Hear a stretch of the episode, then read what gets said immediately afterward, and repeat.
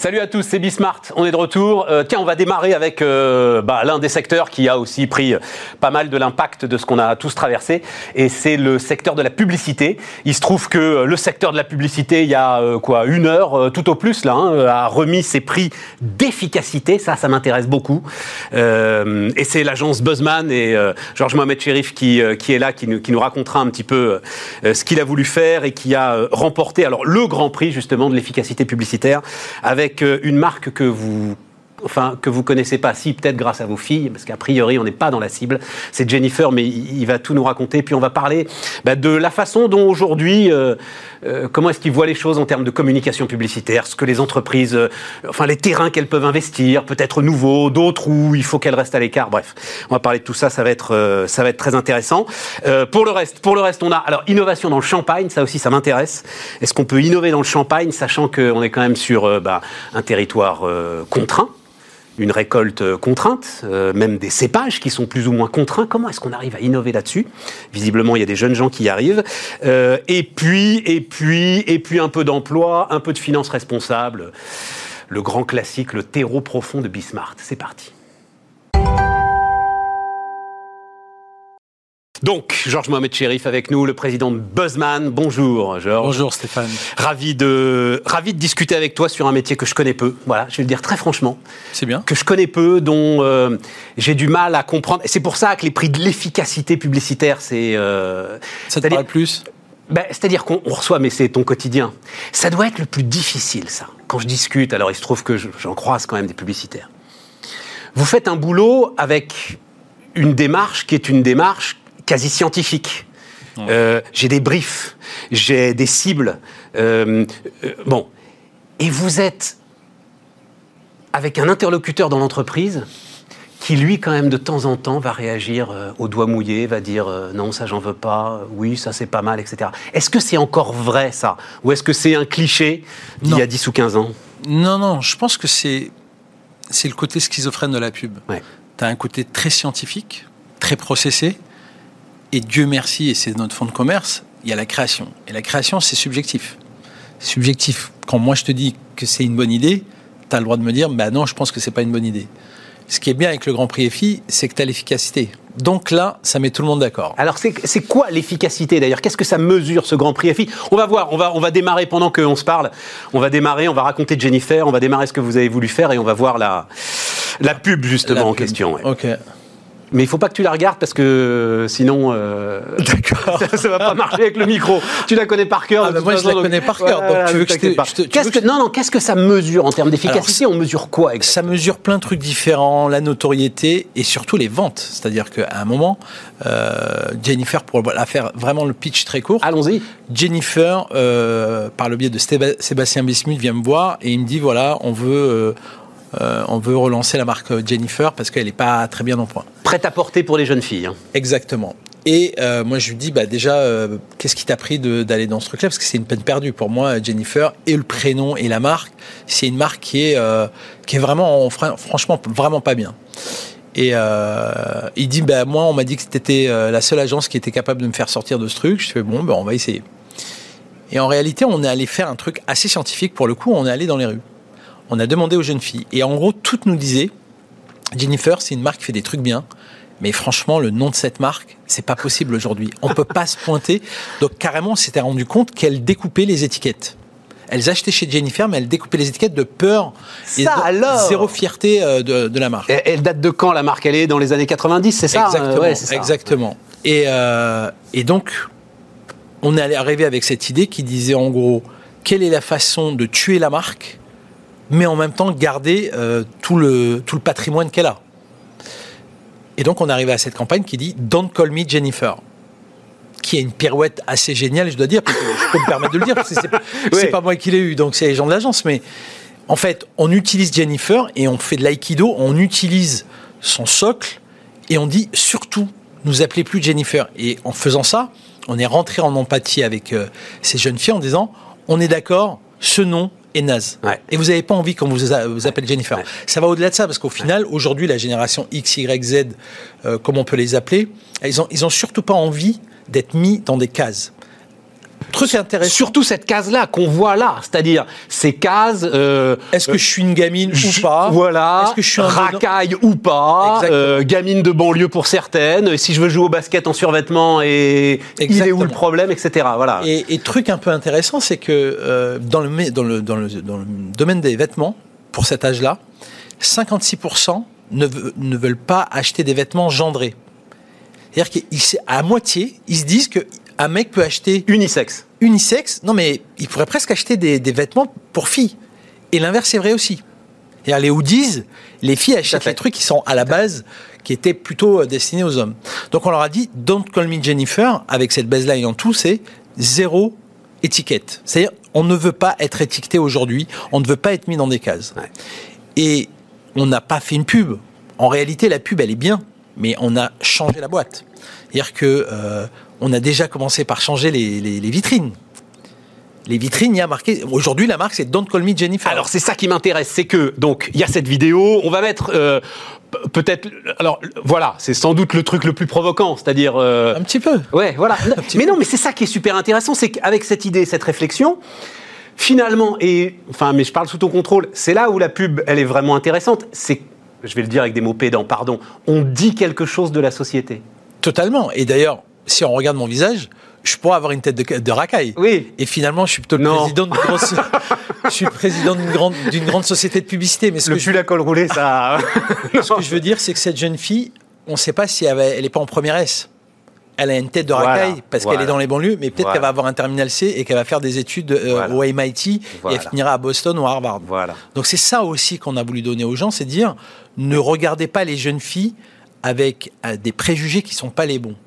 Et après, donc, tu as tout ce dispositif, alors je crois que ça s'appelle activation, c'est ça Ouais, une- Tout ce dispositif qui est en plus aujourd'hui des affiches et de, de- Sur les réseaux sociaux. Voilà, réseaux sociaux, sur le trottoir, sur. partout et même on a même on a même commencé la campagne par un teaser sur euh, sur les vitrines où on a tagué euh, marque de racaille, euh, marque de bolos. En fait, c'était nous-mêmes qui nous étions euh, vandalisés. Faire ça, c'est prendre un gros risque quand même. Ah ben, c'est là où je vous dis, c'est pas scientifique. Ça, il faut qu'un mec comme Sébastien Bismuth, qui est le CEO, ait- ok, on fonce. il ait un peu des bols. Ah bah oui, oui. voilà, Et il ça. faut qu'il ait l'intuition avec ses, ses associés de se dire, ce truc-là, on va mettre beaucoup d'argent dessus et on va changer le game de notre boîte. En réalité, c'est une très bonne idée de notre part. C'est assez cool de notre part d'aller présenter ça, mais surtout, et sans être démago, c'est le, le- le mérite, on revient beaucoup à l'investisseur, parce que lui, c'est son argent, en fait.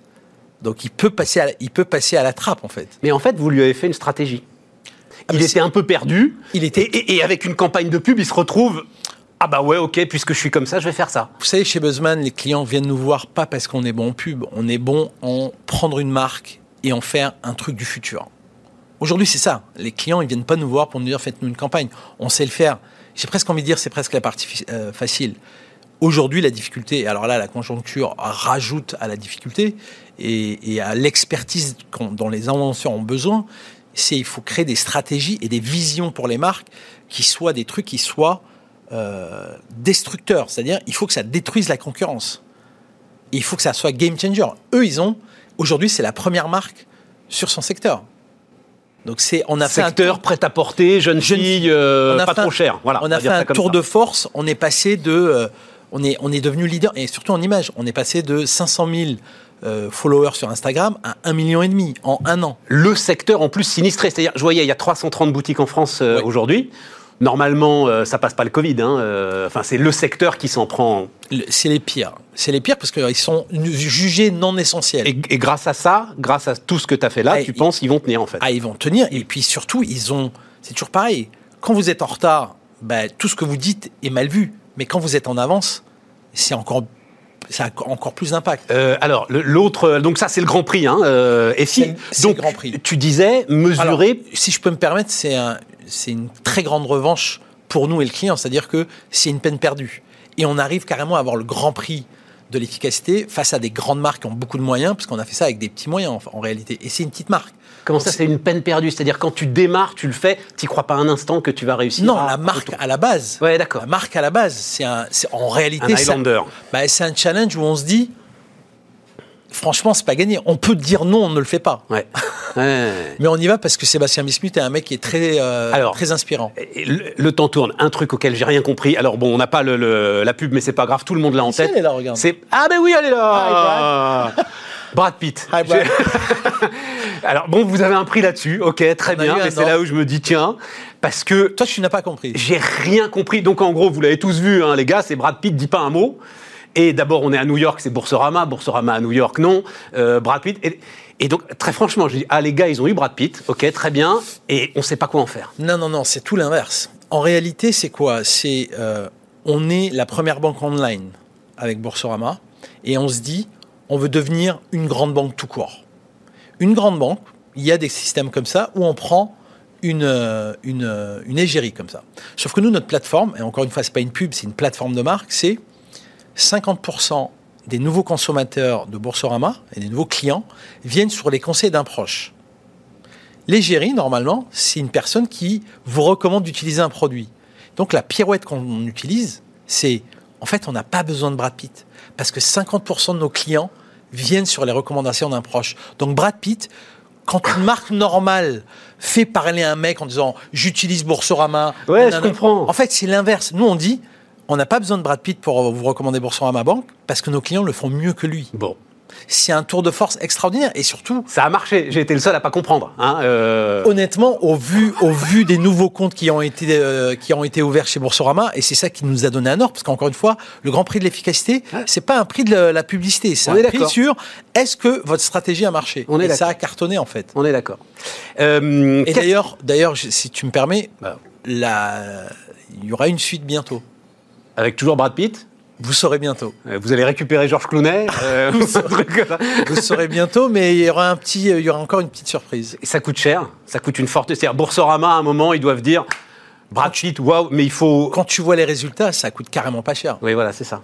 quand tu vois les résultats, ça, c'est hon- honnêtement, c'est même, euh, faut pas dire que c'est donné parce qu'il faut pas, il faut pas, c'est quand même Brad Pitt. Mais, mais c'est ça qui est bien. Ça veut dire qu'il y a encore dans votre métier, aussi scientifique soit-il, une dose de risque, une dose de saut dans le vide, une dose de un moment, comme tu l'as dit avec Jennifer, pareil sans doute avec Boursorama, euh, Société Générale, etc. Dire ok, allez, on le fait, puis on verra bien. Quoi. Je pense que ces deux, ces deux clients montrent un truc. Les clients qui viennent nous voir, c'est ce qu'ils ont besoin avec nous et c'est ce qu'ils recherchent. Ils n'ont pas envie de faire des, des campagnes de pub qui soient invisibles. Mais plus personne veut des campagnes. Personne Ben, n'a jamais voulu des T'as campagnes. regardé, visibles. t'as regardé les écrans de pub? Il y a 80% des pubs où tu regardes, et moi en tant que publicitaire, d'abord, un, je comprends que les gens soient publiés phobes parce que c'est pas très bien. Et deux, surtout, tu dis, mais pourquoi les clients dépensent leur argent à faire ça? Bah, En fait, j'ai l'impression qu'ils font un trou, ils mettent leur argent dedans et ils ferment le trou. Ben, C'est-à-dire que ta voiture parfum, voiture parfum, voiture parfum, lunettes, voiture parfum, lunettes. Et je sais pas si tu as vu, c'est les mêmes dialectes, c'est Ah, les mêmes rhétoriques euh, tout, tout, le temps. tout, Donc tu tout. sais plus de qui te parle. Quand on fait Brad Pitt et que tu utilises le mec sans le faire parler, je peux dire que tout le monde le voit. Et sur les réseaux sociaux, tu bloques le game. C'est-à-dire, tu dis, ça y est, Boursorama, c'est pas une banque en ligne, c'est une grande banque.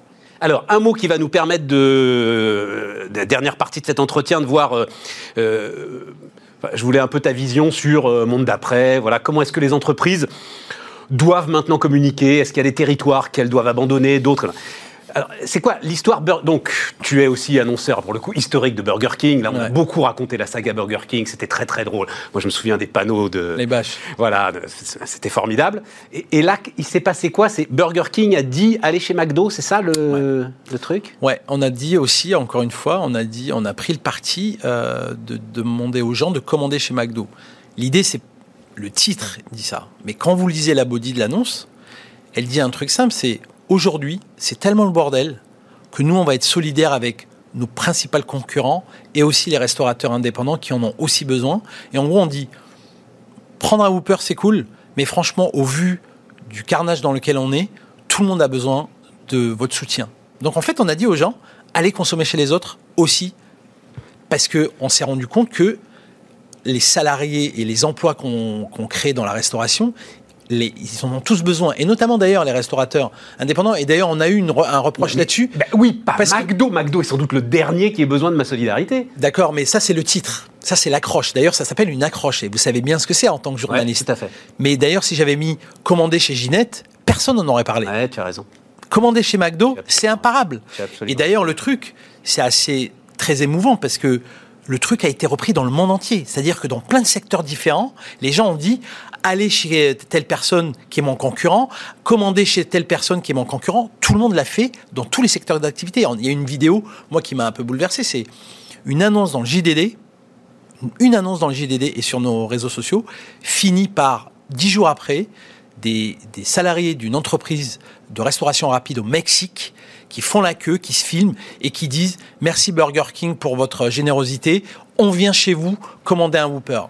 Et la boucle était bouclée. Franchement pour moi. La pub doit servir à ça aujourd'hui. Ouais, c'est bien. La pub doit servir à ça parce que d'habitude on nous reproche de vendre du vent. Là, on Mais- vend pas du vent. Pour expliquer quand même, parce que là, euh, euh, donc McDo c'est McDo, ok. non. Euh, Burger King c'est alors un groupe extraordinaire, le groupe Bertrand, Oui. mais ça doit secouer. Enfin bon, c'est solide, euh, et puis c'est sans doute un des, Non, un des plus impressionnants chefs d'entreprise dans la restauration de ces 15 dernières années en France. C'est clair. Euh, mais Ah, ils ont ça doit, oui voilà, ça Non, doit non, ils ont- sérieusement secouer, bien plus pour eux que pour. euh, Mais c'est ce que dit, ce que dit Olivier d'ailleurs. Il dit, Olivier Bertrand. Hein, Olivier le- Bertrand, il dit, quand nous on voit qu'avec nos reins solides, à quel point on a morflé, on imagine les autres. Ouais. Donc c'est pour ça que c'est, franchement, c'est une campagne totalement désintéressée. Et d'ailleurs, ce qui est intéressant, c'est que ce n'est pas un brief. C'est deux créatifs de l'agence qui m'envoient ça sur WhatsApp et je transfère au client. D'ailleurs, c'est génial aujourd'hui la communication. Ouais, ouais, ouais. C'est qu'on ne s'est même pas parlé. On a fait cette annonce le jeudi, elle est sortie le dimanche. Tout ça avec des PDF sur, sur Et là, WhatsApp. ça s'est pris au sommet. C'est Olivier Bertrand, c'est pris au sommet. La décision là, elle est Ah, prise au, alors au moi, sommet je, de moi, je l'entreprise. communique avec Alexandre Simon, mais Alexandre check auprès de Jérôme. Fanny et Olivier Bertrand qui sont OK pour le faire. Et, il- et on a l'accord en 4 minutes. Bon. Est-ce que ça veut dire que c'est vertu de solidarité, par exemple, puisque c'est de ça euh, dont tu parles aujourd'hui, par exemple, c'est un territoire? Elle est un peu compliquée la question, hein, j'admets, hein, mais Non, non, elle est pas- j'aurais envie de voir comment tu voyais les choses. Comment est-ce qu'une entreprise doit parler aux gens au sortir de ce choc qu'on vient tous de traverser? Moi, je pense qu'au contraire, ta question, elle est, elle est, elle est, elle est très d'actualité. Elle n'est pas du tout. euh, elle est pas. C'est pas une question épineuse. C'est un vrai sujet aujourd'hui. Les marques euh, ne peuvent pas se contenter de vendre des burgers. Les marques doivent avoir une position sociale et, et- et le RSE, par exemple, aujourd'hui, quand on dit que les marques doivent être responsables, on va pas se mentir. Les gouvernements aujourd'hui, ils ont du mal à faire avancer le monde. Les marques ont des moyens. Donc après, il y a du good washing aussi. hein. C'est-à-dire que les gens, ils s'en profitent aussi dans, dans les, les marketeurs utilisent certains arguments. Ça part un peu dans tous les sens, même, Ouais, je vais te dire. euh, J'avoue, j'avoue que voilà. parfois pour vendre une limonade et dire qu'on fait du bien aux baleines, moi j'ai un peu du mal à comprendre. Il faut que ça ait du sens en fait. Euh, pour Burger King, et c'est dommage parce que la, la campagne n'est pas en air, mais en début d'année, on va faire un truc RSE que je trouve formidable. Et vous allez voir, c'est totalement gratuit, mais pas que gratuit. C'est-à-dire que c'est là pour aider les gens. Ouais. C'est là pour aider et avec un truc qui a un rapport avec la marque. Parce que sinon, tout le monde peut dire on va sauver la planète, on va sauver les océans. Oui, c'est ça. C'est sympa, mais en réalité, il faut que ça ait du sens. Donc moi, je pense que les, les marques, elles doivent se servir de ça, et nous, on doit les conseiller en leur disant, les amis, on peut pas juste dire aux gens que votre produit est meilleur. C'est pas vrai. Je sais pas, à un moment, on sait pas où on va tous. Il y a peut-être un mur là qu'on a en face de nous. Peut-être on devrait mettre un peu d'argent et un peu de nos cerveaux dans comment on fait avancer le monde et comment on, surtout on le sauve. Parce que euh, je crois qu'il y a quand même euh, une Mais avec du concret, avec euh, Avec du concret, ouais, voilà, pas- avec du pas- concret lié à l'entreprise. Ouais, lié à l'entreprise et avec des choses vraiment qui vont aider. Là, le, le- le truc qu'on va faire avec, avec Burger King, c'est avec les producteurs. Avec les producteurs des- de certains ingrédients que Burger King euh, utilise. C'est un, peu un teaser, mais. ce que McDo avait fait en son temps quand même, c'est pas. Alors, ils l'ont, ils l'ont, à l'époque, ils ont, non, McDo a fait un travail extraordinaire de sourcing, de dire on va faire les trucs en France. ouais, ça. exactement. Mais là, vous allez voir, c'est un. ça va aller, un, ça va aller, euh, ça va aller un, tout petit peu plus loin. Sur le secteur, enfin, ou sur. Alors, euh, euh, Buzzman est dans le groupe Avas, hein, est Oui. euh, aujourd'hui, euh, Depuis un an. depuis un an, intégré au groupe Avas. Ouais. D'après ce que j'ai compris, C'est une merveille. C'est-à-dire, vous avez tous les avantages, enfin, je te voyais Ouais, dire, ouais, on a tous les avantages d'un grand groupe, mais alors, on nous fiche une paix royale euh, Totalement. pour bosser, etc. Bon, c'est évidemment comme ça Ouais, qu'il ouais, faut- ouais.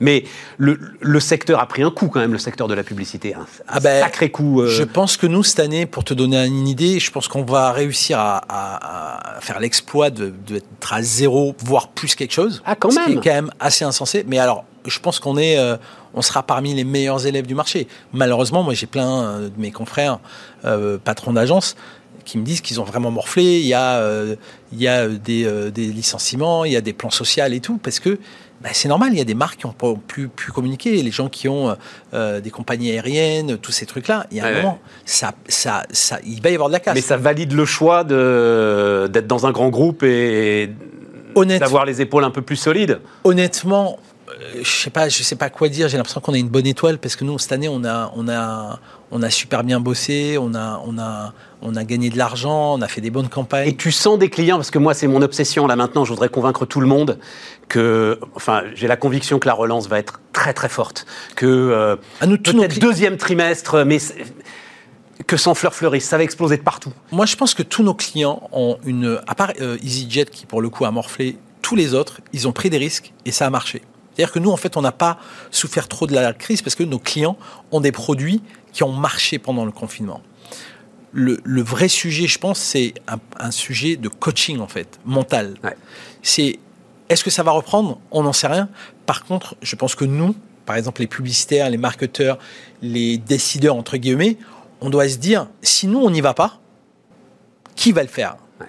Et moi, je pense qu'au contraire, il faut être courageux, faire de, euh, prendre des risques, être audacieux. Et vous savez quoi, en fait, peut-être ça marchera pas, mais peut-être ça va marcher aussi. Comme Jennifer ou Brad Pitt qui Ouais. parlent pas. Ouais, ouais. C'est-à-dire qu'il y a un moment, et par contre, il y a un seul truc, c'est qu'il faut écouter son cœur, écouter ses intuitions et arrêter d'avoir peur. Ceci étant dit, tout est fait cette année pour qu'on ait peur.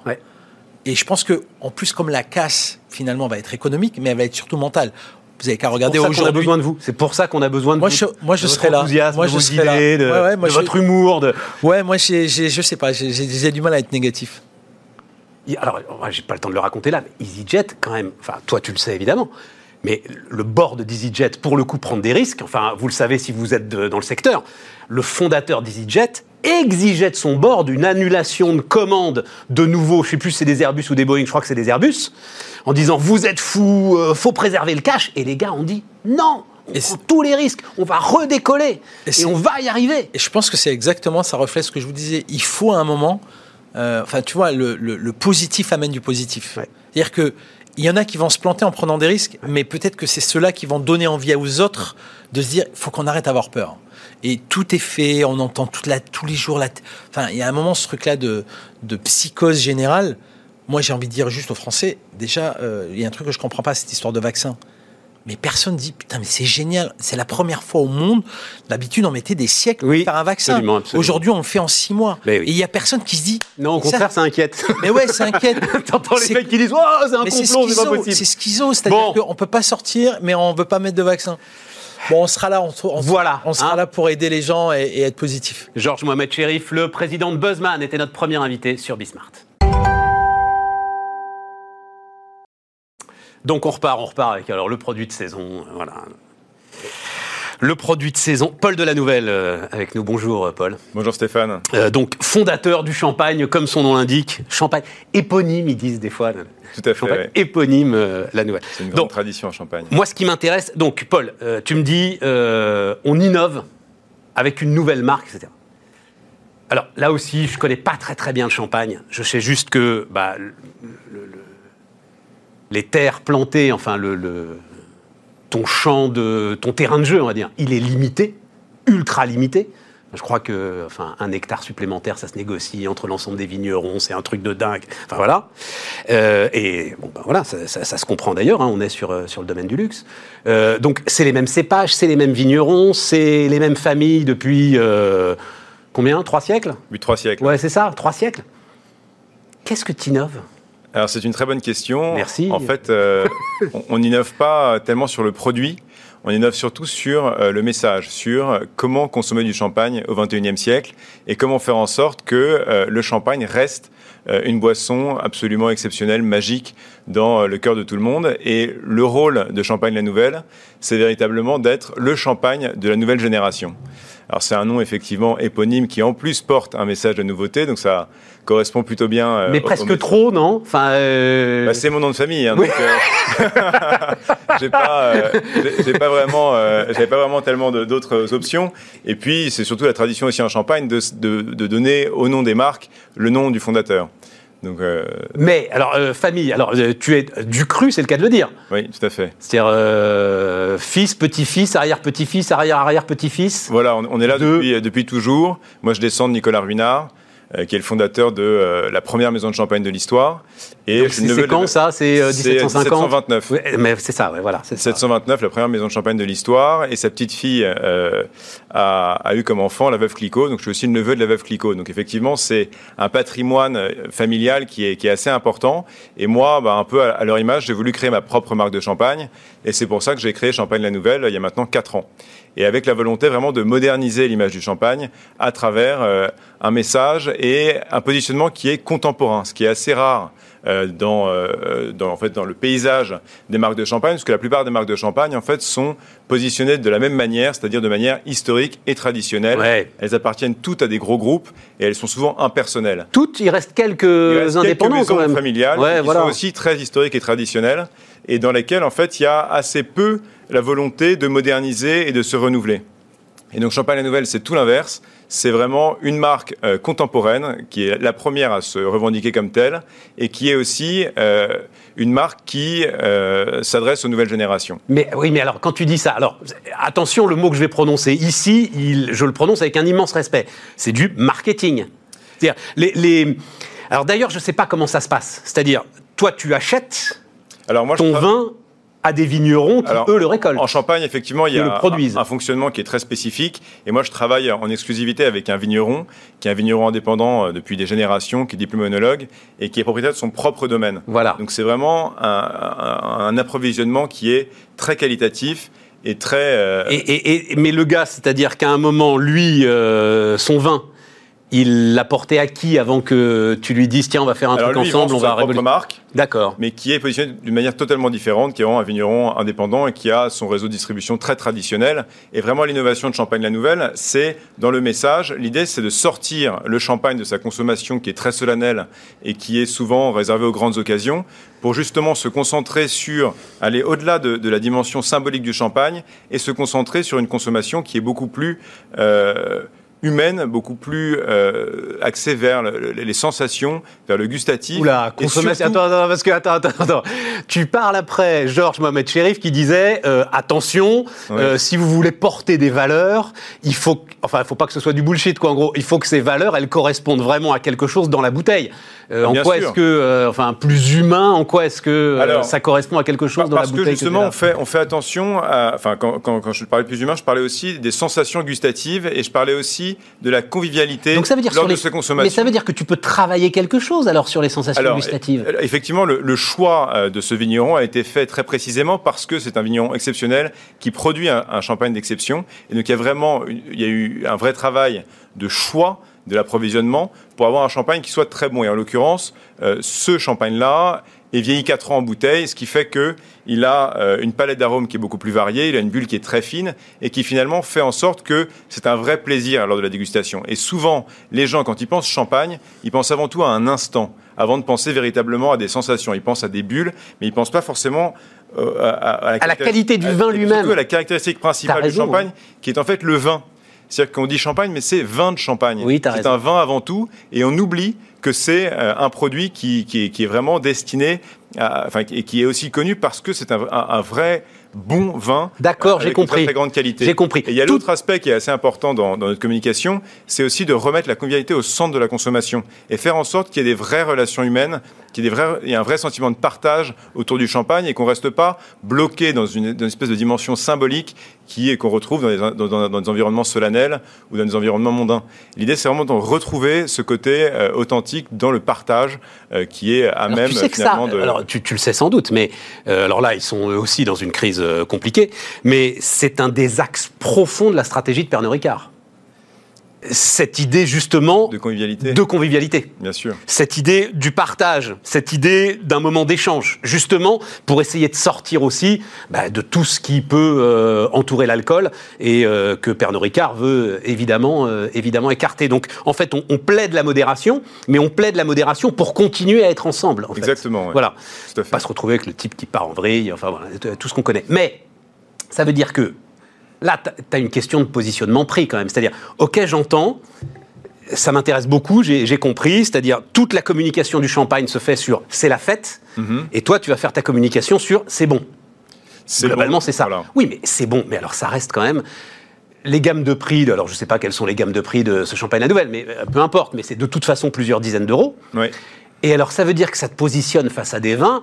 Enfin, pour 30-40 euros, on a du bon Bourgogne, quoi, quand même. Hein. Euh, on a du bon Bordeaux. C'est-à-dire que là, à ce moment-là, ouais. C'est une très très bonne question que j'entends souvent, et c'est justement parce qu'on a rangé le champagne dans une dimension symbolique. Et on se dit, plutôt qu'acheter un symbole à 30-40 euros, on préfère acheter un bon vin. Sauf que le champagne est un bon vin. C'est ça. C'est ça, la- c'est ça qu'on oublie. C'est qu'on oublie que le champagne est un bon vin et qu'il y a, il y a d'ailleurs euh, des, des champagnes plus ou moins bons. Il y a des champagnes qui vont être pas chers du tout, qui vont être pas forcément très bons. Des champagnes très chers qui vont être très bons. Il y a toute une gamme. Et, et donc finalement, euh, ça dépend quel champagne on achète, à quel prix. Donc c'est c'est ça qu'on oublie, c'est que le, le- le champagne est un vin et que pour certains, ce sont des très bons vins. Et donc, euh, donc voilà. Bon, et, et donc ça veut dire. Bah, parce que bah, on va dire les 30-40 euros, c'est à peu près le, le- le positionnement. Ça, ouais. Euh, pour ça, as une, par exemple, tu as une bouteille sympathique de côte rôtie, euh, de, enfin Bien voilà, sûr, des, ouais, des choses comme ça. Et, Oui, et- et toi, tu dis oui, mais justement, Mais justement, je tiens à la comparaison. je- Exactement, voilà. tout à fait. Mais ça C'est- veut dire- pas le même usage non plus. C'est pas forcément, euh, on n'a pas forcément le, le même plaisir et, et on recherche pas forcément les mêmes choses. Moi, j'apprécie aussi beaucoup euh, les vins tranquilles, comme on dit euh, dans l'industrie, euh, qui sont donc des vins qui ne pétillent pas. Et euh, Ah, c'est vrai, vous appelez ça les ouais, vins tranquilles. Vins effervescents et les vins Et tranquilles. les vins tranquilles, là. Et donc euh, j'apprécie aussi les, les bons euh, vins tranquilles. Moi, je suis champenois du côté de ma mère et bourguignon du côté de mon père, donc j'ai vraiment, euh, euh, voilà, j'ai un pied dans chaque, euh, dans chaque. euh, ça donne du chablis, ça, euh, par exemple. hein, voilà. si on a- si- Ce qui est marrant, c'est que c'est Si les mêmes cépages entre la Bourgogne et la Champagne. C'est Chardonnay et Pinot Noir. Ouais, tout à Donc on fait. les, donc on les retrouve et donc euh, je reste fidèle à ça. alors. Et, et on, on peut jouer un peu là-dessus, c'est-à-dire sur euh, justement les cépages, non, où c'est figé? Mais euh, effectivement, en le- fait, il y, a- il y a sept cépages en Champagne, mais il y en a trois qui sont vraiment majoritaires, qui sont les, les plus qualitatifs, qui sont le Chardonnay, le Pinot Noir et le Pinot Meunier. On peut, on peut jouer selon les- sur les compositions. Nous, en l'occurrence, on a 78% de Pinot Noir, parce que le domaine est en plein cœur de la montagne de Reims, qui est la région historique du Champagne et qui, a, euh, qui est le territoire pour le Pinot Noir. En Côte des Blancs, il y a plus le Chardonnay, qui est très à la mode avec les blancs de blanc, 100% Chardonnay, etc. Nous, on a voulu mettre l'accent sur euh, le cépage roi de la montagne de Reims, qui est le Pinot Noir. Et c'est pour ça qu'il y a une grande majorité de Pinot Noir dans, dans notre champagne. Et à terme, on lancera certainement des cuvées qui seront plus axées euh, vers le Pinot Noir, comme des blancs de noir, qui sont moins à la mode et qu'on va tâcher notamment C'est un beau nom, ça. C'est une de belle noir. marque, ça, hein Blanc de noir. Ouais, ouais. Ça va être peut-être compliqué à, Bah, à appréhender pour celui qui ne sait pas ce que c'est que le Pinot justement, Noir, mais tout- euh, tout- tout- c'est joli, L'idée de- de notre marque, c'est de se différencier et de proposer à nos clients de se différencier et d'éviter d'offrir ou de proposer toujours les mêmes marques qu'on connaît par cœur. il nous reste une minute. Je te coupe la parole, euh, Paul, pardon, mais je voulais savoir comment est-ce que le bah, l'environnement champenois, l'ensemble de ceux, de familles, euh, voilà, qui euh, sont ensemble depuis trois siècles, regardent les entrepreneurs du champagne, justement. Alors, il y, y a tout type d'entrepreneurs du champagne. Moi, en l'occurrence, j'ai des très bonnes relations avec, euh, avec mes homologues champenois.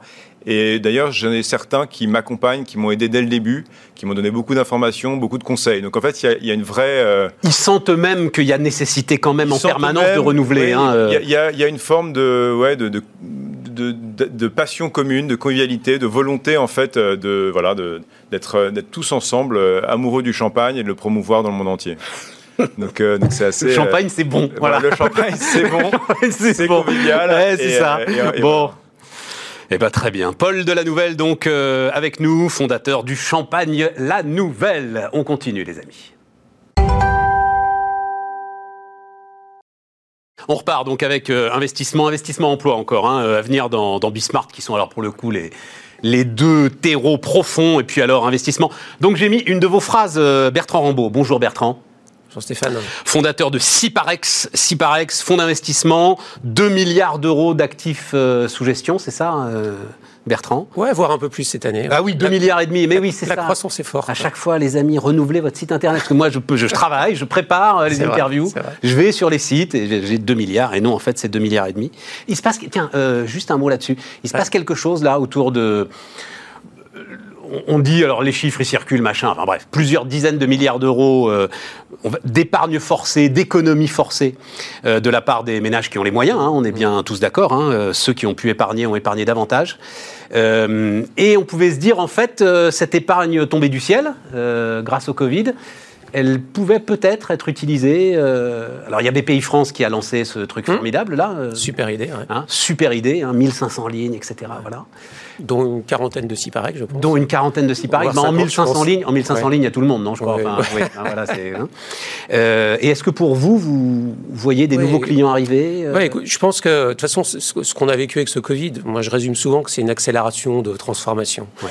Et donc l'épargne individuelle, elle était déjà très présente dans nos métiers, à travers des, des grandes familles, à travers des corporates, des family office, et elle descend euh, plus maintenant sur, du, sur ce qu'on appelle du retail. Donc euh, elle est plus accessible à la, à, la, à la personne individuelle, à la personne physique. Et donc oui, là il y a une accélération qui est en train de se passer. Alors on le voit avec la commercialisation de BPI France. Nous-mêmes, on a pas être technique, on, enfin on a ce qu'on appelle des feeders, des véhicules spécifiques développés pour des personnes qui ne sont pas habituées à cette classe d'actifs. mais, mais vas-y, Voilà. soit Et- et ça, qui viennent- m'intéresse, moi. et- et qui viennent C'est surtout euh, les tickets d'entrée, en fait. Là où le BPI France fait un coup de génie, c'est ces 5000 euros. Ils peuvent le faire, Ouais, c'est BPI France, faire. on est d'accord. Nous on est, nous on est voilà. Mais quand c'est raisons de 200, 300 000 euros, on peut pas non plus euh, demander vrai. à ce moment-là. C'est vrai, mais alors nous, on on a développé un produit sur l'assurance vie, par exemple. Donc là, on tombe effectivement dans les mêmes règles ouais, c'est ça. que celles de BPI. Mais alors en unité de compte, c'est de l'assurance voilà, vie. en unité de compte. Donc c'est de l'assurance vie du private equity. Exactement, exactement. On est en train, C'est là, on va, on va lever un nouveau fonds qui sera vraiment donc agréé à AMF avec un agrément spécifique qui sera distribué au, au titre- auprès des personnes physiques, exactement suivant les mêmes montants que tu évoquais pour BPI France. Et puis on, on le fait aussi avec ce qu'on appelle des feeders, donc c'est des véhicules un peu spécifiques qui sont créés souvent par le monde bancaire, qui là prennent des tickets individuels de 100 000 euros. Donc c'est déjà un peu plus élevé. Et c'est la, tu, tu disais, tu l'as dit d'un mot, c'est la réglementation qui impose que les tickets soient Ah élevés oui, comme c'est la ça. réglementation AMF qui fixe, et encore, on vient d'un million, après on est descendu à 500 000 euros, on est à 100 000 euros aujourd'hui, euh, pour, pour des fonds qu'on appelle non agréés, donc c'est une catégorie spécifique. Et de pourquoi ça? Parce qu'on se dit que ceux qui mettront euh, cet argent sont forcément avisés, Exactement. savent exactement ce qu'ils font. Voilà, c'est ça. Il peut pas y avoir la Averti- fameuse veuve de Carpentras avertie. Voilà, c'est le mot que je cherchais. Exactement. D'accord. Donc, tout ça pour dire qu'il y a une tendance de fond. Alors, ça prend du temps, ça va peut-être un peu moins vite que ce qu'on souhaite tous, mais pour te donner un chiffre, nous, on est en train de faire une levée de fonds sur un véhicule ETI. On a 25% des capitaux qui viennent de, de familles de personnes physiques. Sur 400 millions d'euros, c'est beaucoup d'argent. Ouais, ouais, ouais. Euh, c'était il y a 5-10 ans, c'était 5%. Donc il y a une vraie tendance de fond. Et je pense que ce n'est pas, c'est pas un coup d'épée, c'est quelque chose de, de, tendance de fond que notre métier, notre classe d'actifs, le capital investissement, est de plus en plus financé par, par du particulier, par de l'individuel, par de la famille. Bon, mais ils veulent, alors, et c'est là où on tombe sur euh, ce qui est, voilà, c'est une phrase de toi. Fini la dictature du tout EBITDA. Alors, il faut dire, Ah. Ouais. même sur Bismarck, faut dire quand même un mot de l'EBITDA. C'est quoi l'EBITDA C'est euh, le résultat brut de l'entreprise. hein. Euh, Ouais. C'est, euh, on dit aussi excédent brut d'exploitation. Je crois que c'est la même chose, hein, EBITDA et, et EBE. Donc, en gros, c'est tout ce qui sort vraiment de la production de l'entreprise une fois qu'elle a payé les salaires. Voilà. Et après, il y a les taxes, les impôts, les, Les amortissements, euh, voilà, et toutes ces histoires-là. Euh, donc, c'est, ça, c'est quoi? Ça veut dire fini la financiarisation de l'économie ou fini euh, la recherche du rendement? Parce que l'ensemble de ces familles-là, elles veulent du rendement. Bien sûr. Mais aujourd'hui, qu'est-ce qui donne du rendement? Pas les obliques, c'est pas l'assurance vie classique. Parlons pas du monétaire. Ouais. Le private equity. Private equity. est vraiment une classe d'actifs qui offre du rendement. Il faut de la patience et du, temps quand même, il faut quand même le rappeler, euh, parce qu'il faut s'investir dans la durée, mais ça offre euh, vraiment, vraiment un rendement qui n'a absolument rien à voir avec les autres supports. Oui, mais dans, dans ta phrase, là, fini la Ouais. dictature du tout Oui. EBITDA, tu dis, en gros, et je, bouscule un peu parce que le temps Ouais. tourne très vite, tu dis en gros, aujourd'hui, moi, euh, je veux euh, d'autres critères, des critères qui soient plus sociaux, plus environnementaux, etc. Et tant pis pour les bidas. Mais ça va pas marcher, ça. Non, je dis pas ça. Je dis que je pense, je- moi, je pense fondamentalement qu'on est dans une définanciarisation progressive de nos métiers. Qu'est-ce que je veux dire par ça? Je veux dire par, par ça que on fait plus que des opérations financières avec des effets de levier d'endettement qui font qu'à la fin on aura la rentabilité qu'on recherche. On a un rôle d'accompagnement des boîtes plus fort, de- de- d'accélération de, transformation. Tout ce qui est en train de se passer aujourd'hui, euh, d'impact sur bah, sur les sujets euh, ESG, hein, on va en dire quelques mots, je pense. Tout, tout ce- cette finance un peu responsable. Alors attention aux mots qui peuvent être un peu excessifs, mais on est là-dedans. On est dans un, dans un mouvement économique, dans un changement de paradigme complètement dingue, qui est incroyable, qui est accéléré par tout ce qui se passe, mais qui était bien engagé avant, et qui donne plein de perspectives. Alors, bah, parfois, ça peut faire peur, mais ça donne plein de perspectives. Et, et notre rôle, c'est d'accompagner et d'accélérer tout ça. C'est là où je dis que les équipes qui seront performantes, qui doivent gagner de l'argent, si on ne fait pas un rendement sur nos capitaux, on n'aura personne pour nous financer. C'est la base. Mais je dirais, on ne sera pas, quand je dis dictature des bidas, on ne regardera pas que ça. Les critères extra-financiers auront un impact demain Je vais sur la préciser ma boîtes. question. L'économiste Patrick Artus, qui regarde ces choses-là très Ouais. près, dit euh, euh, il faut absolument exiger moins de rentabilité du capital. Voilà. Il faut baisser les exigences en rentabilité du capital. Est-ce qu'aujourd'hui, s'il paraît que c'est prêt à exiger moins de rentabilité du capital C'est ça le sujet. Ouais, moi je suis pas là-dedans. Je pense que Bah. non, je vais, mais je vais te répondre. Je pense que euh, faut qu'on fasse, qu'on ait un rôle plus actif auprès de nos entreprises. Euh, il faut qu'elles se transforment. Il faut qu'elles qu'elles se développent sur des sur des sur des acquisitions, des croissances, enfin des croissances externes. Euh, il faut qu'elles arrivent à, évolu- à évoluer dans un monde plus international. Et donc c'est- c'est un rôle de création de valeur plus fort, euh, plus offensif, de faire plus bouger les lignes. C'est ça notre rôle. Et C'est-à-dire puis que tu dis, je vais avoir le même rendement, la même rentabilité, mais en faisant les choses bien. Oui, je dis pas qu'on les ait pas bien avant, je dis juste qu'on est dans un monde qui est différent. Il faut s'adapter à ce monde. Nos boîtes doivent bouger, mais comme ton modèle économique bouge, comme le bien bouge, on, on doit s'adapter euh, par rapport à tout ce qui est en train de se passer. Donc c'est comme ça qu'on justifiera les rendements qu'on recherche. Mais on recherche de la rentabilité. Les capitaux, ils ont besoin d'avoir de la rentabilité. Ici, il n'y a pas de rentabilité, il n'y a plus de capitaux, il n'y a plus de financement de ce, de ce private equity Oui, mais qui est nécessaire. Enfin, euh, encore, je cite Patrick Artus, trop de rentabilité. Trop de rentabilité, une espèce de course à l'échalote autour Ça- de la rentabilité. Et lui, il craint que ça, que ça reprenne d'ailleurs encore plus fort post-Covid, parce que chacun va vouloir reconstituer ce qu'il a perdu. Non, moi, moi je crois, je crois pas. sens pas les choses comme non, ça. moi je sens pas les choses comme ça. Je pense qu'il y a, il y a, il y a, on- on- il y a vraiment ce changement un peu d'attitude. Euh, on n'est pas dans un monde complètement nouveau. Hein, faut pas rêver. Je pense que c'est pas une rupture totale. Euh, et, et je pense qu'on est sur ce phénomène d'accélération d'un grand nombre de changements qu'on est en train de vivre aujourd'hui. Avec des. Alors, c'est. euh, avec Ciparex, j'ai vu des, équipes que tu envoies dans les boîtes. Non pas pour regarder le compte d'exploitation pour le coup, mais bien pour essayer d'aider à l'amélioration du process. Voilà, exactement. Ça, c'est super important. En fait, moi, j'ai pris conscience il y a, je faisais un voyage en Asie il y a cinq ans, et j'ai vu euh, tous ces impacts du digital dans les nouvelles boîtes. On n'était pas complètement là en Europe à ce moment-là. hein. Et je me suis dit, mais waouh, comment vont faire nos boîtes, nos PME, nos boîtes familiales? Et je me suis dit, le rôle d'un investisseur comme nous, c'est de pouvoir accompagner ce mouvement et de l'accélérer là aussi. Donc, j'ai créé une équipe digital officer, donc qui arrive le matin au bureau, pas pour faire des deals, mais pour aider les dirigeants sur les transformations. On les assiste, hein, on va pas diriger la boîte à leur place. On reste à notre Comme des place à nous. consultants, un peu comme des consultants. Oui, mais interne, payé Ouais, par c'est ça. moi, enfin par ma par Ciparex, euh, à la disposition des dirigeants, et c'est vraiment ça. Et puis surtout, c'est toi qui as mis le pognon dans la boîte, donc c'est intéressant. En plus. en, en- en accompagnement. Puis ça marche super bien. Donc euh, on s'est dit, on va aller plus loin. Donc maintenant, on est sur le business développement. Donc on a une équipe qui, qui accompagne sur des croissances externes. On a une équipe qui accompagne sur l'international. Et là, en début d'année, je vais faire une équipe sur le, le- sur la- le, le digital, pardon, sur l'impact, sur, l'accélération des transformations en ESG. Parce que c'est, euh, on, on les suit ces critères-là, mais il faut les accompagner. Il faut être dans une dynamique. Mais donc ça veut dire que toi, si par ex, tu vas chercher des gars qui peuvent aller bosser chez EY, euh, Accenture ou Deloitte. Mais bien sûr, hein, bien sûr. Mais j'ai des gens qui viennent de ce monde-là. et ils viennent, et ils viennent chez toi Et ils viennent chez nous. parce que quoi, ils ont plus prise avec le réel. ils Oui, sont- bah, ils sont, si tu veux, ils accompagnent des équipes euh, de- de- d'investisseurs. Donc, on est, nous, on est actionnaires de boîtes, on est, on est en alignement d'intérêt des dirigeants, on est, on est dans la vie de l'entreprise. Enfin, c'est un super métier, le, le capital investissement. Je dirais, c'est top de pouvoir être aux côtés de dirigeants, ces entrepreneurs. Enfin, on en a vu deux juste avant. Enfin, ça bouge, quoi. Euh, et donc, c'est ça qu'ils viennent chercher chez nous, et c'est de participer à cette belle aventure, d'accompagner des dirigeants, transformer des, des boîtes. Une fois de plus, dans notre rôle, on ne prend pas la place des dirigeants. Je pense qu'il faut être assez humble par rapport à ça. Euh, voilà. Et donc, euh, après, il y aura le, le RH, parce que la partie humaine, aujourd'hui, on sait que c'est un vrai sujet. Donc, je pense qu'on ira aussi, sans doute, vers une fonction au sein du groupe. assez- voilà. tu vas te faire un petit cabinet de Non, parce que non, non, non, parce qu'après on utilise aussi des gens à l'extérieur. Simplement nous, parce qu'on peut pas tout faire, on a 200 boîtes chez Ciparex. Ouais. Mais on est auprès d'un dirigeant, on écoute sa problématique et après on définit la boîte à outils avec lui, qui sera une boîte à outils interne, qui sera externe. C'est ça. Mais on a des gens qui connaissent la matière. Bertrand Rambaud, donc, fondateur de Ciparex sur Bismart. On termine avec l'emploi, les amis. On repart, les amis, avec euh, Franck Rébuot, qui est le, le directeur pour euh, la France. Que la France ou d'autres euh, pays, d'ailleurs, La Franck France pour Randstad et Le Monde pour OSI, notre autre société. Mais je sais pas ce que c'est, moi, Ouzi. C'est quoi euh, Une ESN qui fait de la transformation digitale et de l'assi- de l'assistance dans l'ingénierie.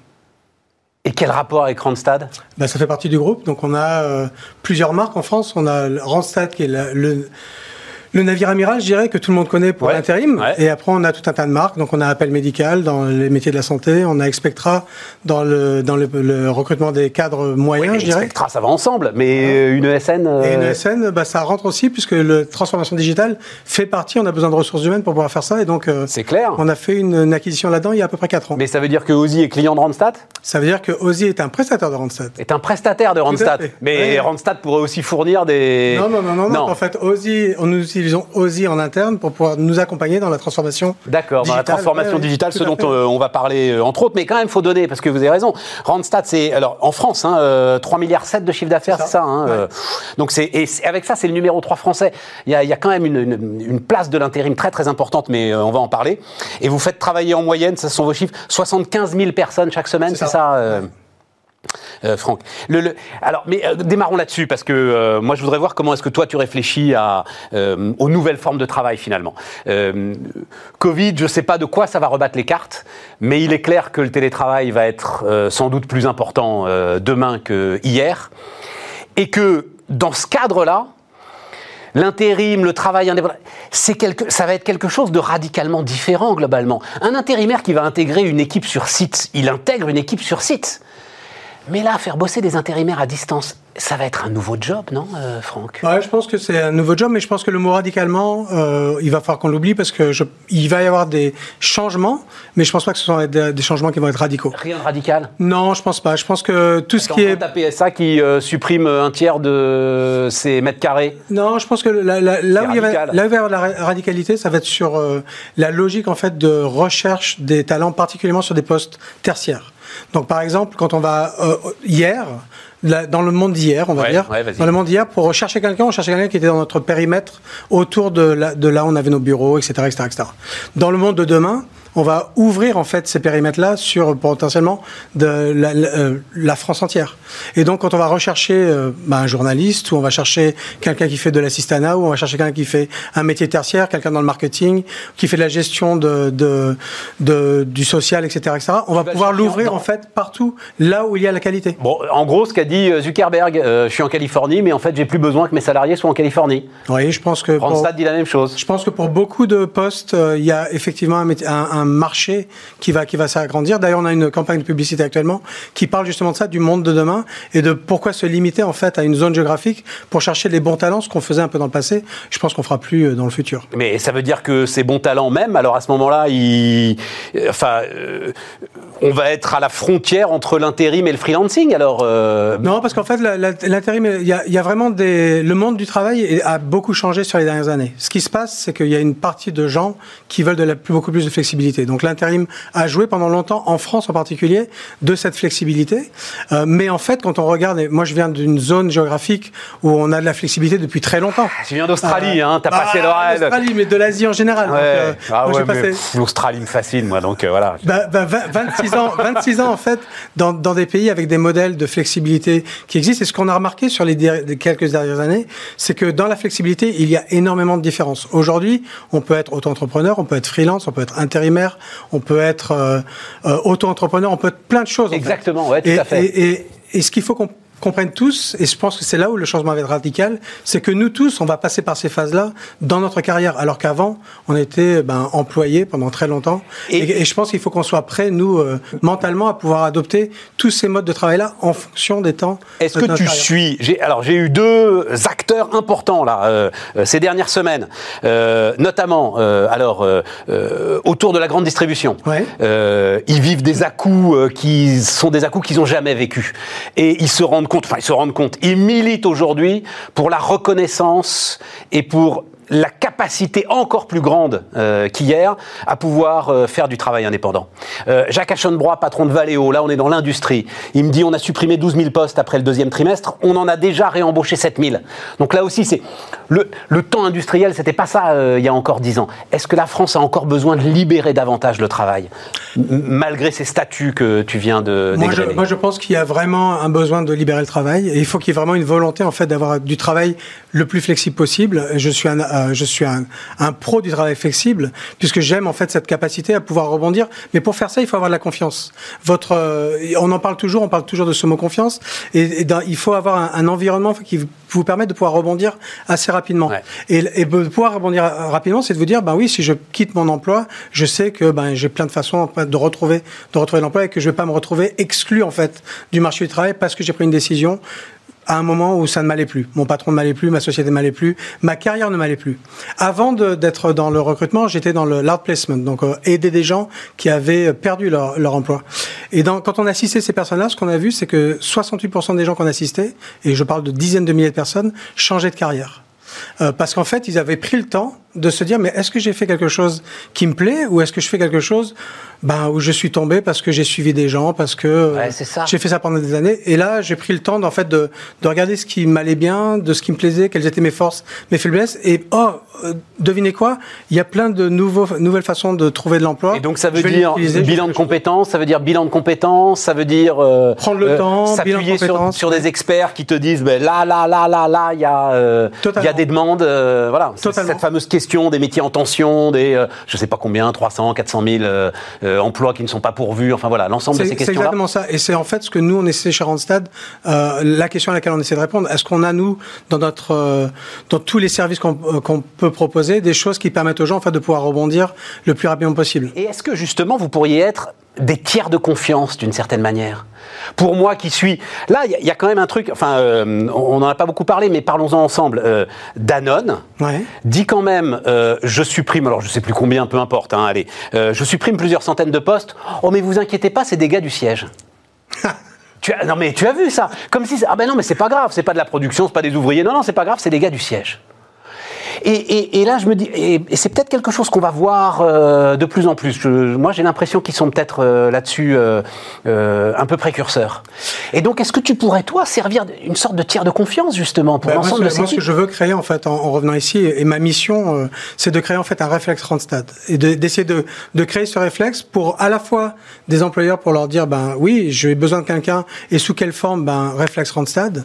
je suis un, un quelqu'un qui rentre sur le marché ou qui veut revenir sur le marché du travail parce qu'on parle souvent des entrants sur le marché, mais il y a des gens qui ont été exclus temporairement, des gens qui veulent revenir. Ah, mais c'est des... cela, c'est ces wagons de cadre euh, intermédiaires. Et j'aimerais être... qu'ils qu viennent, euh, qu'ils aient un réflexe en ça de devenir nous voir pour qu'on puisse leur donner en fait ces avis-là et qu'on ait vraiment, qu'on puisse instaurer cette confiance et leur dire, ben voilà, voilà toutes les options que vous avez de disponibles et non seulement on peut vous parler des options, mais on peut aussi vous aider pour le faire, parce que c'est ça qui, c'est ça qui aussi crée la confiance, c'est de pouvoir être en capacité de, de faire ce qu'on dit qu'on fait. Et ça, c'est pas toujours le cas. Donc là, ce que tu développes euh, et ce que Randstad va pousser là maintenant, c'est intérim full digital.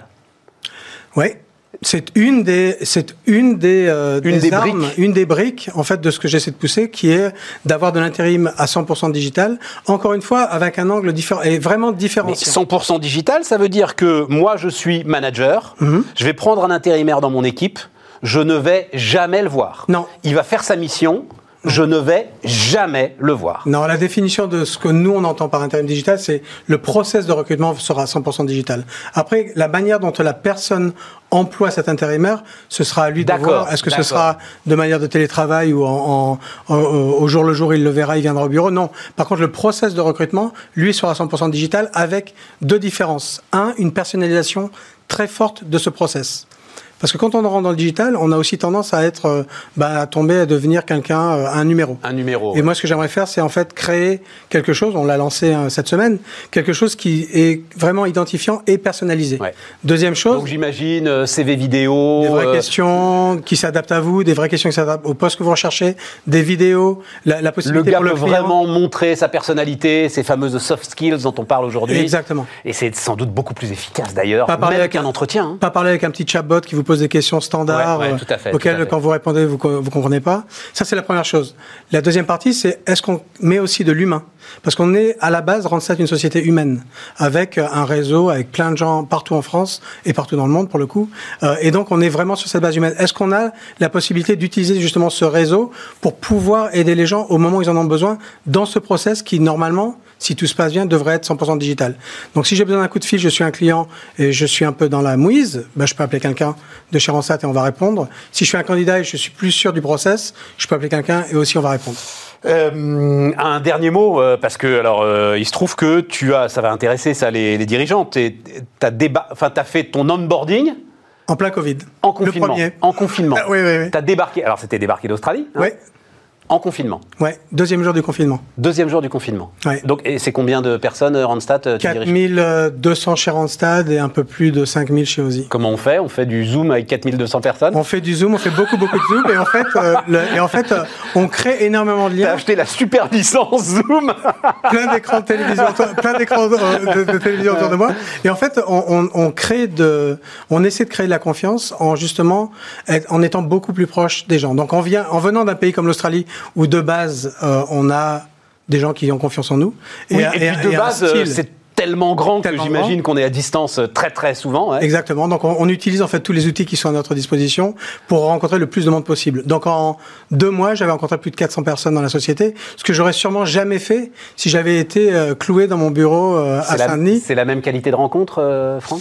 Ben il faut qu'il y ait un mix. C'est comme tout. Quand on fait tout à l'extrême, c'est jamais bon. Donc, mais quand on fait tout dans notre vie, quand on fait à l'extrême, c'est jamais bon.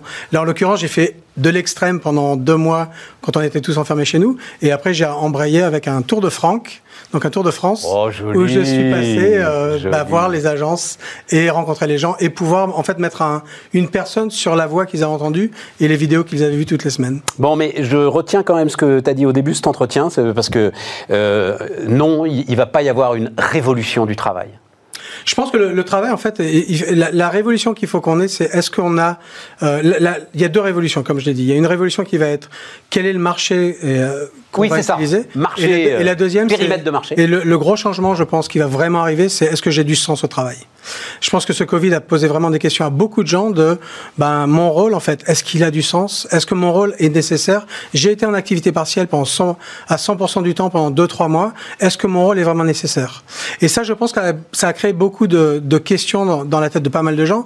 Et cette question de sens au travail, qu'on appelle en purpose en anglais, euh, est existant depuis très longtemps, mais je pense que ça va être vraiment une des priorités qu'on va tous avoir à gérer en tant que patron de société. Euh, moi-même, hein, euh, est-ce que je donne du sens aux gens et de pouvoir les rassembler autour de, d'une entreprise et une mission sociétale que nous, on peut avoir, pour moi, est hyper important. Et donc, gros boulot des managers quand ils vont récupérer effectivement des gars qui pour certains ont pu être pendant 3 4 mois en chômage partiel de dire si si si si vous êtes euh, vous êtes essentiel en fait. Moi de manière ce mot d'essentiel terrible là, vous êtes essentiel. De manière plus globale en fait, on parle beaucoup de générations de, de générations différentes dans le travail. Moi j'ai une conviction profonde, c'est qu'en fait les générations, elles sont différentes, mais elles sont différentes parce qu'elles ont accès à la technologie de manière différente et elles l'appréhendent de manière différente. Dans le monde d'aujourd'hui, nous avons besoin en fait d'être meilleurs en tant que manager qu'on l'était il y a 20 ans. Parce a 20 ans, c'était difficile de partir de sa société. Il fallait prendre un journal, lire une, une annonce, faire un CV, l'envoyer par la poste, attendre des réponses. Aujourd'hui, j'ai une mauvaise conversation avec vous, je sors, je vais sur un job board, je vais chez Randstad, je vais, euh, je clique et je fais ce que je veux et je le fais rapidement.